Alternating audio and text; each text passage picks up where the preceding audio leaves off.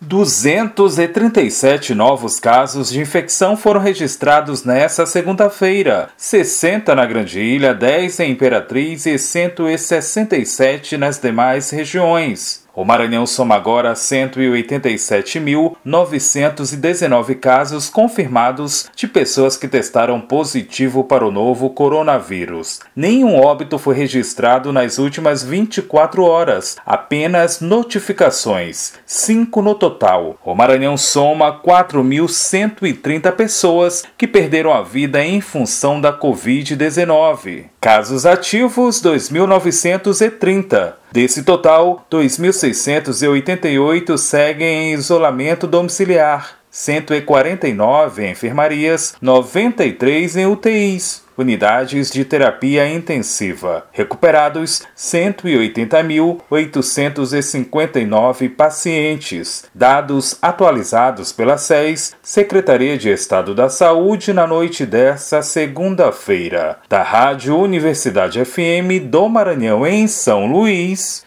Borges Júnior.